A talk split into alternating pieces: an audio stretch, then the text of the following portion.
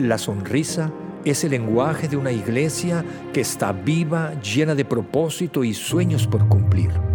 La sonrisa es el fruto visible de abrazar la visión. Sonreír es decidir amar a Dios y amar la vida, disfrutar a Dios y disfrutar la vida. Honramos la vida que tenemos honrando al que nos dio la vida. Por eso no nos cansamos de celebrar, cantar y adorar a Dios. Estamos seguros que Él siempre está con nosotros. Por eso vivimos felices y confiados. A través de Jesús nos acercamos a Dios y se cumple la promesa que dice, tú me mostrarás el camino de la vida, me concederás la alegría de tu presencia y el placer de vivir contigo para siempre, para siempre, para siempre, para siempre, para siempre. Y estamos muy contentos de estar con ustedes en esta tarde. Bienvenidos a esta segunda reunión que está siempre uh, llena y nos gozamos en la reunión de las 11 de la mañana también. Y nos da gusto compartir con ustedes en esta reunión de la una de la tarde. Sabes, um, estamos muy contentos y muy agradecidos con Dios. Le damos muchas gracias a Dios por estos nueve años. Uh, y como dice Ceci, mi esposa, eh, nunca nos imaginamos, uh, yo trabajé, ella trabajaba en una empresa, muchos años atrás yo trabajé por 25 años en una empresa y en el 2016 tomé la valiente decisión de retirarme de esa empresa, emprendimos un negocio Ah, juntos Dios nos ha bendecido en ese, en ese negocio, pero no hay nada fuera de todo eso que nos apasione más, que hemos disfrutado más que poder hacer iglesia junto con ustedes. Así es que nos gozamos y les decimos gracias. Le, dimos, le damos gracias a Dios por estos nueve años. Es algo especial, pero yo quiero y nosotros queremos eh, celebrar como Jesús ha celebrado. Queremos celebrar este tiempo, ahora sí que al estilo de Jesús. ¿Les parece? ¿Estás conmigo? Y para esto quiero darte un poco de contexto de lo que, de lo que estaba sucediendo en ese momento. Si, eh, si, algo, si algo, en algo son especialistas los, uh, el pueblo judío, son en celebrar. Les encanta celebrar, hacen fiesta. Cuando hacen celebraciones, hacen toda una fiesta. Y los judíos estaban celebrando, uh, quiero que te imagines, estaban celebrando algo que ellos llaman hasta el día de hoy la fiesta de los panes sin levadura. Y para que te des cuenta, uh, esa fiesta dura siete días. Les gusta la pachanga, ¿no? Y, y, por siete días están celebrando esto, la fiesta de los panes sin levadura, que representa uh, que además de todo lo demás que comen en estos siete días, de manera especial comen estos panes sin levadura, sin levadura, porque representa, la levadura representa lo que se corrompe. Entonces ellos lo quitan como ese símbolo. Y además uh, ellos hacían otra fiesta ahí mismo, que es la fiesta de la Pascua. ¿Qué es la Pascua? Rápidamente, es la celebración de que Dios sacó al pueblo judío de la esclavitud de Egipto. Siendo esclavos, Dios les promete salir, los saca de ahí y entonces ellos celebran la Pascua como ese tiempo de libertad que Dios les ha dado. Entonces regresemos a la época de Jesús.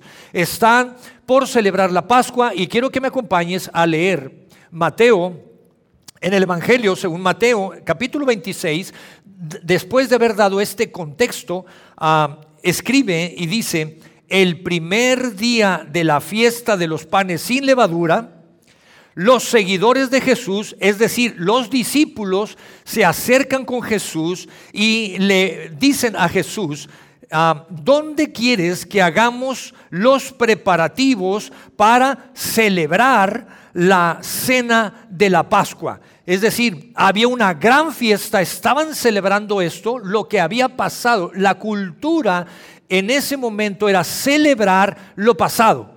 ¿Sabes? Es como cuando celebras tu cumpleaños. Normalmente lo que hacemos nosotros en nuestra cultura es cuando celebramos es porque ya cumplimos, no voy a decir los años, la cantidad de años que hayas cumplido. ¿Estamos bien? Y es lo que estaba sucediendo en esa misma cultura. Celebraban haber salido de ahí.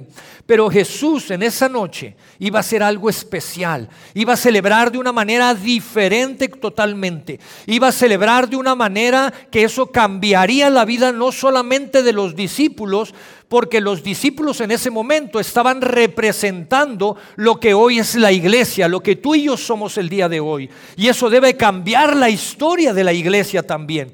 Y Jesús les dice, vayan, preparen la cena, es, vamos a hacer una gran celebración. Y Jesús los invita, da instrucciones, consiguen el lugar, la casa donde van a celebrar. Y estando en esa noche, quiero que pienses un momento en esto, estando en esa noche, en lugar de estar celebrando el haber salido de ahí, Jesús dice, hoy es una noche especial, porque voy a anunciarles que esta será una cena especial, porque esta será la última cena que yo estaré con ustedes. Y hoy no celebraremos que el pueblo fue libertado de la esclavitud. Y Jesús, Jesús toma un pan, lo levanta, lo parte y hace algo extraordinario y les anuncia y lo que les está diciendo, este pan representará mi cuerpo que será partido por ustedes no es, no es algo que había sucedido. Jesús empieza, y quiero que veas esto, Jesús empieza a celebrar lo que va a suceder, no lo que ya pasó. Y nosotros estamos agradecidos. Jesús está rompiendo el esquema. Jesús dice, qué bueno, gracias, mi Dios, mi Padre los libertó. Dale gracias, pero eso ya quedó atrás. No vivas del pasado. ¿Qué es lo que sigue ahora para la iglesia? ¿Te das cuenta? Y entonces empieza a sembrar en los discípulos, empieza a sembrar en la iglesia una mentalidad diferente. Y Jesús dice, esto es lo que va a suceder. Hoy estamos celebrando y estamos de fiesta porque creemos que lo que va a suceder es para bendición de todos ustedes. Y entonces toma una copa, levanta la copa y dice, este es un nuevo pacto que estoy celebrando con ustedes. Hubo un pacto anterior en donde mi padre se comprometió, les prometió y los llevó de la esclavitud a la libertad y les prometió una tierra nueva. Pero hoy con ustedes yo quiero celebrar algo que creo firmemente que va a suceder y que va a ser de bendición para todos ustedes y sus familias. ¿Te das cuenta la perspectiva totalmente diferente? ¿Estamos ahí, iglesia, o no estamos? Y entonces Jesús lo que hace es decir, vamos a celebrar que va a haber una crucifixión, vamos a celebrar que va a haber una muerte, pero también vamos a celebrar que va a haber una resurrección. Jesús lo que está diciendo ahí en ese momento es, vamos a celebrar que la humanidad va a tener la oportunidad de tener la vida eterna de poder conectar con Dios nuevamente y de recuperar lo que se ha perdido. Vamos a celebrar que la humanidad va a tener la oportunidad, el privilegio de poder alinearse con mi Padre, ser uno con el Padre, como yo soy con el Padre. Es lo que Jesús está haciendo. Es lo que Jesús está anunciando y es lo que Jesús está celebrando. Y yo quiero, iglesia, nosotros deseamos con todo nuestro corazón que hoy te unas a nosotros y le damos tantas gracias a Dios. Estamos tan agradecidos por lo que Dios ha hecho con nosotros, lo que Dios ha hecho con la iglesia, lo que Dios ha hecho con cada familia, pero estamos más gozosos porque eso ya quedó atrás. Estamos gozosos por lo que viene, porque creemos en sus promesas, porque creemos que su palabra está llena de promesas. Y las promesas son para cada uno de nosotros, para aquellos que anhelemos y deseemos, estemos deseando abrazar la premisa de Dios para poder disfrutar de la promesa de Dios. ¿Me está siguiendo? Y esto es precioso, así es que yo te invito para que juntos podamos celebrar con esta perspectiva que Jesús vino a traer para la iglesia Gracias por esos nueve años, pero hoy queremos celebrar lo que creemos que Cristo Jesús va a hacer en nuestras familias, va a ser con esta iglesia y va a ser con esta comunidad que está alrededor de nosotros. Así es, celebramos lo que está por venir, lo que pasará mañana. Y me encanta cuando Jesús termina su obra aquí en la tierra después de ir a la cruz, eh, estar en la tumba por tres días y después de resucitar y vencer la muerte y anda por aquí unos días, dice la escritura, eh, dando las últimas instrucciones a sus discípulos, Jesús asciende al cielo y se va a su trono de gloria, a la diestra del Padre. Pero antes de irse nos dice en su palabra que Él va que el Padre va a enviar en el nombre de Jesús, dice, en mi nombre, al otro consolador, el Espíritu Santo. Y entonces Jesús, cuando asciende al cielo, nos entrega el mejor regalo, el regalo más precioso que tú y yo podemos hoy contar. El, ese regalo que tú y yo hoy tenemos que saber que lo tenemos y es el precioso Espíritu Santo. Y el Espíritu Santo no es nada más ni nada menos que el mismo Espíritu de Dios. El mismo Espíritu del Padre, esa paternidad de Dios, la podemos ver y sentir en el Espíritu Santo. Y la obra preciosa de Jesucristo, porque es su mismo Espíritu de Jesús que está con nosotros. Entonces tú y yo tenemos que tener la convicción y la seguridad de que hoy el Espíritu Santo está con nosotros aquí hoy, en este lugar, porque esta es su casa y que también el Espíritu está en nosotros. Es distinto, ¿verdad? En nosotros es que está adentro de nosotros y esa obra la hace el Espíritu Santo.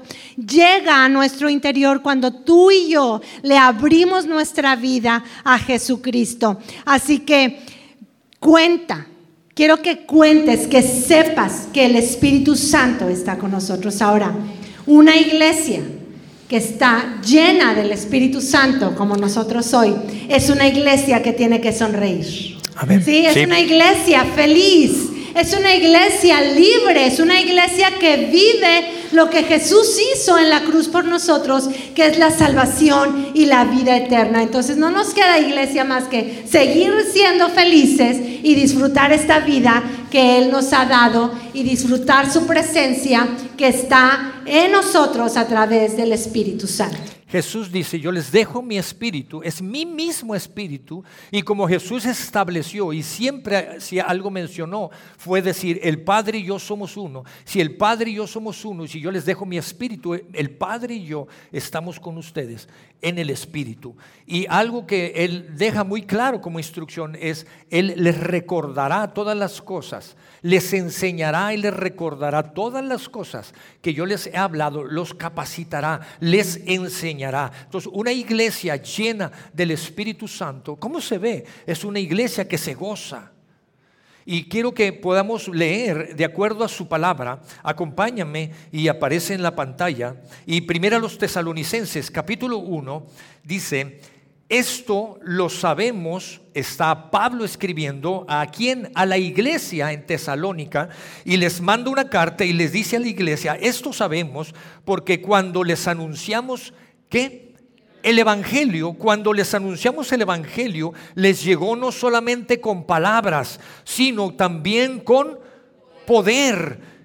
El Evangelio no solamente les llegó con palabras, el Evangelio les llegó con poder es lo que Pablo está escribiendo, les llegó con todo el poder del Espíritu Santo y con gran seguridad.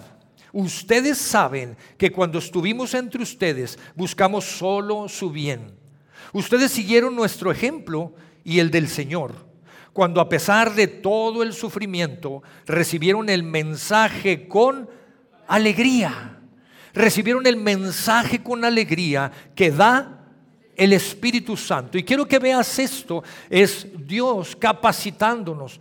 Y cuando podemos leer nosotros, me encanta estas líneas cuando dice, recibieron el mensaje, recibieron el Evangelio con poder y seguridad. Y cuando podemos leer esto que estaba sucediendo, tú puedes ir en tu casa y puedes leer Hechos capítulo 17. Es donde se narra lo que Pablo está viviendo.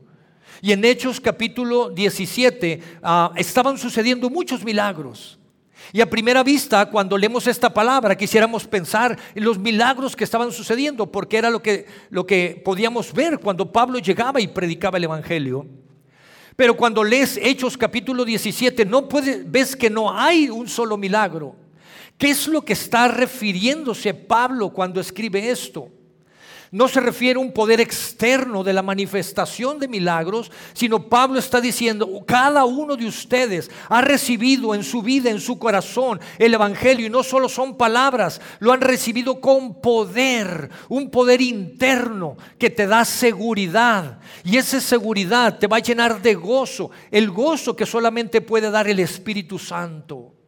Entonces nosotros como iglesia, si algo tenemos que celebrar, es que nos tenemos que levantar como una iglesia segura, una iglesia firme, una iglesia que cree firmemente en el poder del Evangelio, en el poder interno, en los cambios internos, que cuando yo recibo a Cristo Jesús en mi corazón, no solamente tengo salvación y vida eterna, sino me capacita a través del Espíritu Santo, me da seguridad en mi interior y la identidad que yo pude haber tomado erróneamente de la sociedad, que me ha vendido erróneamente, yo puedo adoptar la identidad en Cristo Jesús que el Padre Celestial tiene para mí y para cada uno de ustedes. Amén.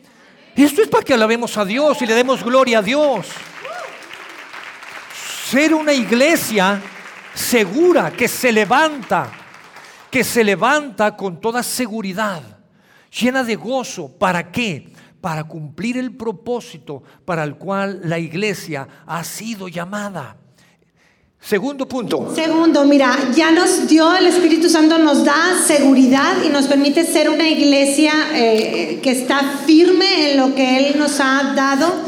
Y dice Efesios 2, 18, ahora todos, ¿cómo dice?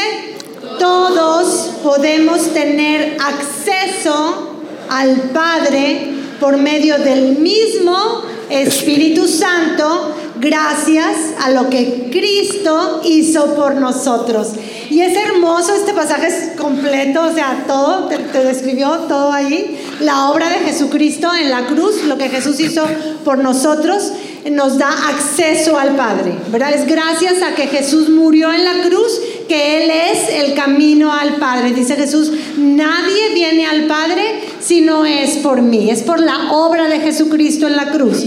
Pero hoy todos, tú y yo, todos tenemos acceso al Padre, a la presencia del Padre eterno, del Padre bueno, de ese papá que tenemos que nos, ama incondicionalmente, que no falla y que eh, quiere lo mejor para nosotros. Ahora, antes, cuando estaban celebrando, er, siguiendo con la narración que hacía el pastor de la fiesta de los panes sin levadura, ese día que iniciaba la Pascua en Jerusalén, imagínate llegar a ese lugar, eh, eh, al templo que construyó Salomón muchísimos años atrás, y está en la ciudad de Jerusalén, y en esa fiesta eh, de la Pascua Todas las personas de la nación viajaban a Jerusalén. Era la fiesta anual.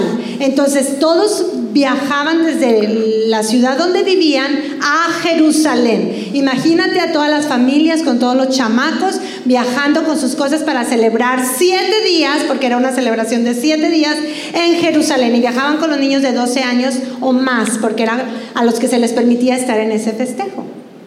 Iban y llegaban y, llegaban al templo, a, ese edificio eh, que, construyeron en Jerusalén para adorar y tener un encuentro con Dios. Y entraban la gente al patio y, empezaban a ofrecer los sacrificios y llegaban. Y había dentro del templo un lugar donde podían estar todas las personas y luego había una cortina desde el techo hasta el piso que dividía el lugar santísimo.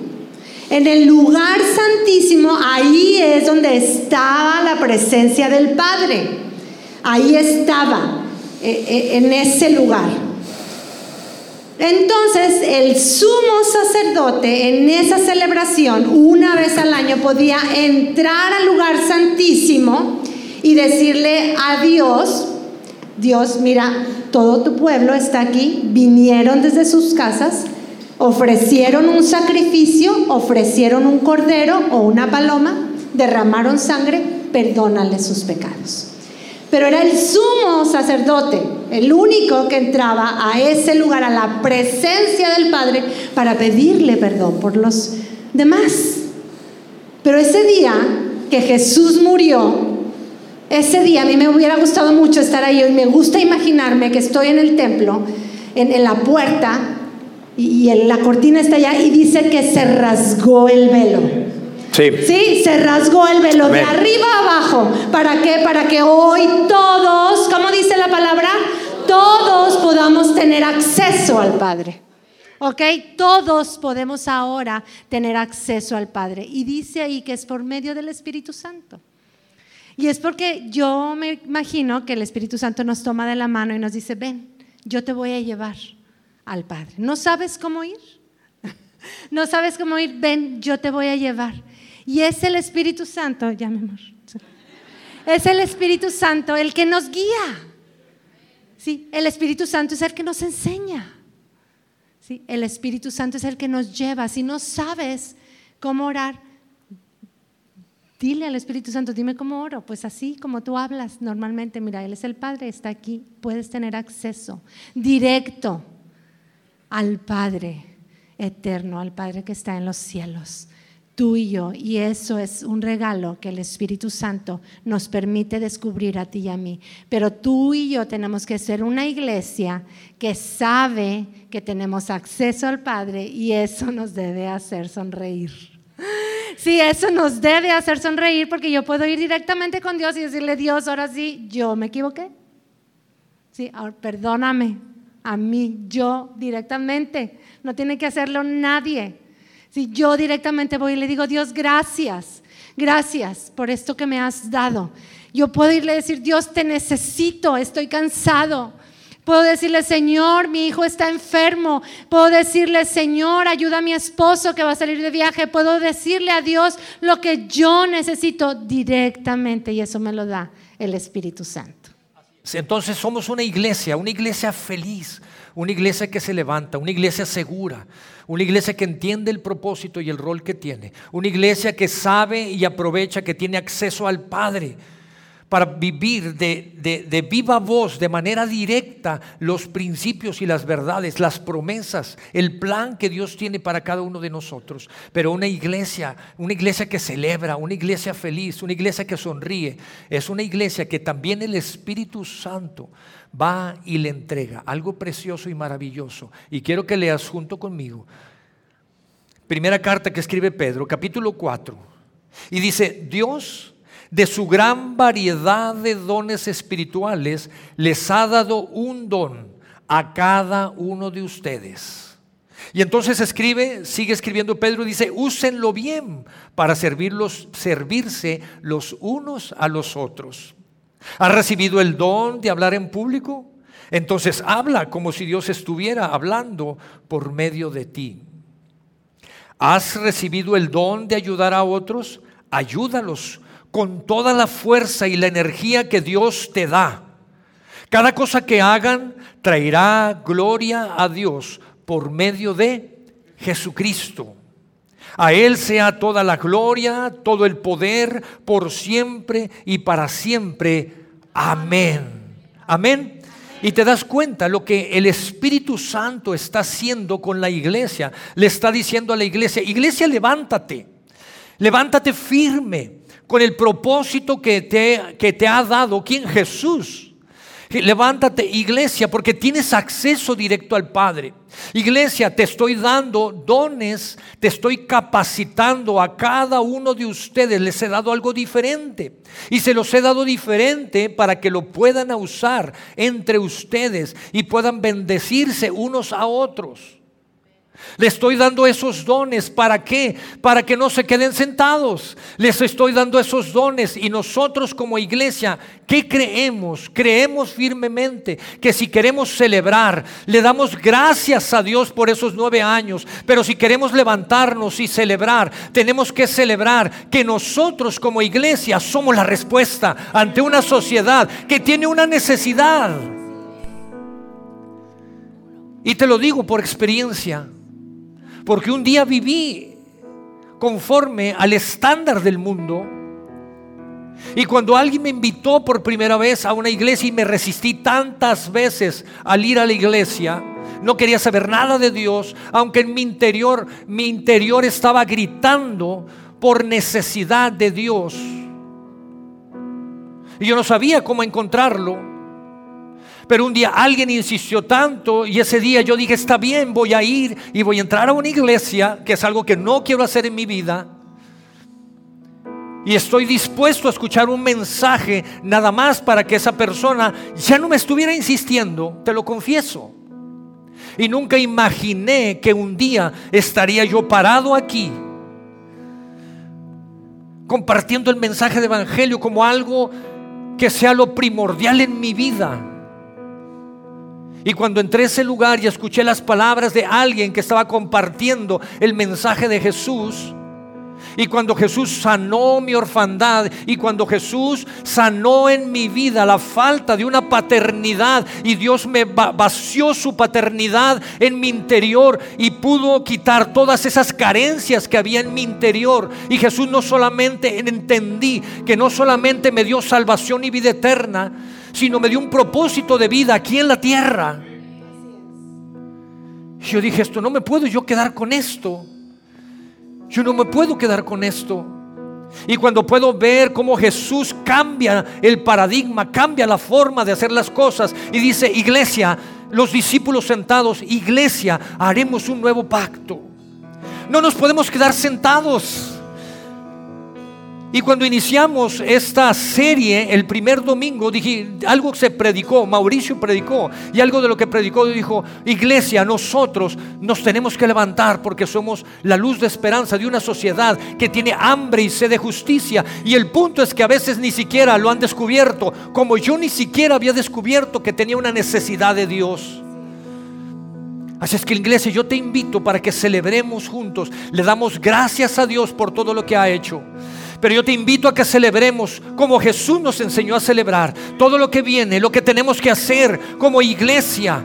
La semana pasada nos tomábamos Antonio y un café con un pastor que tiene una pequeña iglesia muy chiquita, lejísimos de aquí, y reúne a un grupo de niños, van de muy bajos recursos. ¿Qué hacemos con ellos? Sembramos nosotros nosotros sembraremos desayunos con ellos. Iremos. ¿Quién se quiere levantar de aquí? Vamos, sembramos desayunos con esos niños. Si hay que ponerles zapatos, les pondremos zapatos a esos niños. Pero tenemos que abrazar nuestras nuevas generaciones. Somos la respuesta, somos la iglesia. Tenemos el poder en nuestro interior que el Espíritu Santo que nos ha dado. Ya no cabemos en estas cuatro paredes, nos iremos a otro lugar. Pero no nos podemos quedar aquí sentados. Porque somos la respuesta que Jesús ha preparado para una sociedad que tiene hambre y necesidad de un Dios vivo.